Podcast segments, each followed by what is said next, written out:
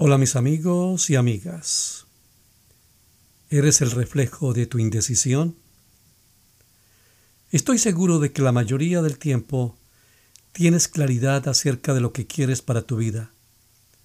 Sabes lo que deseas para tu futuro, lo que aspiras, especialmente en respecto a trabajos estables, seguridad financiera, una pareja sentimental excepcional, buena salud y belleza, entre muchas cosas más.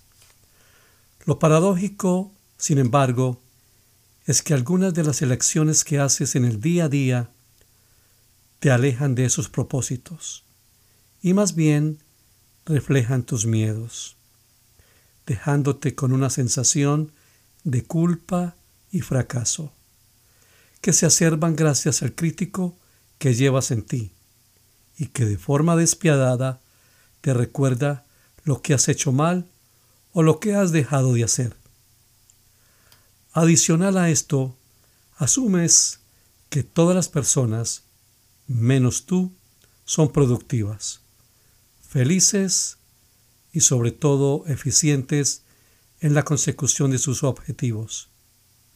Pareciera que tuvieran todo bajo control que fueran maestros de técnicas de manejo adecuado del tiempo, de consecuencias del éxito y estrategias para maximizar oportunidades.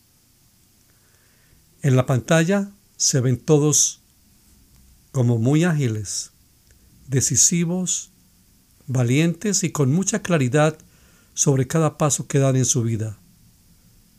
Pero en tu lógica no hay duda de que la veracidad de esa información no puede ponerse en duda, porque al final las redes sociales así lo demuestran. ¿Y quién eres tú para dudar de esos niveles de felicidad, éxito, belleza y popularidad de esos otros que según tú sí lo han logrado? El imaginario, mis queridos amigos y amigas, es que ninguna de estas personas tienen desafíos como los tuyos. No tienen miedos, no tienen luchas internas para mantenerse motivados. No cometen errores y logran siempre cumplir con su estándar de perfección. Esa perspectiva, junto con tu prejuicio, se, encargan de darte un premio titulado fracaso. Lo recibes y con algo de frustración te subes al podio de la tristeza y decides que este no es tu momento y que no estás listo o lista aún para perseguir eso que tanto deseas. Suena un poquito fuerte, ¿verdad? A pesar de que tengo la certeza de que todos hacemos lo mejor que podemos, sé también que no somos conscientes de la cantidad de supuestos que hacemos sobre la vida de otros. No nos damos cuenta de que estamos invirtiendo tiempo y energía muy valiosa revisando el proceso de los demás, mientras nos olvidamos del nuestro. Pues mis amigos y amigas, déjenme decirles que compararnos constantemente es la mejor receta para la frustración y da lugar a la inacción y puede paralizarnos, pues da miedo emprender algo y no lograrlo al nivel que otros sí lo han logrado. Mientras nuestros ojos estén mirando hacia afuera, siempre encontraremos a alguien o algo que nos haga sentir que no estamos lo suficientemente preparados. Una vez esa mirada cambie el foco hacia adentro, tendremos la capacidad de descubrir nuestras fortalezas, nuestro talento, eso que nos hace únicos, lo que constituye lo que realmente somos.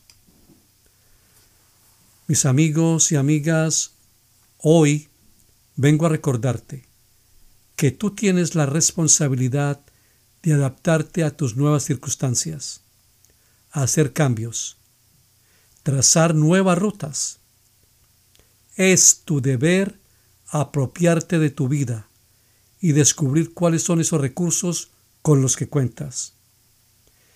Identificar también los que te hagan falta y así empezar a edificar lo que deseas, a tu manera y en tus tiempos. Por supuesto que el miedo y la duda estarán ahí, acechándote. Invítalos a que se acerquen, conócelos, nómbralos y hazles saber que su presencia no te paraliza. Desafíalos también si quieres. Lleva a la acción eso que te da miedo. Confronta tus ideas irracionales. Comprueba que la realidad puede ser diferente y que los peores escenarios usualmente solo ocurren en tu cabeza. Bueno, mis amigos y amigas, esto ha sido todo por hoy. Espero que esta reflexión les sirva para afrontar estos miedos internos y tener completo éxito en nuestras vidas. Hasta la próxima.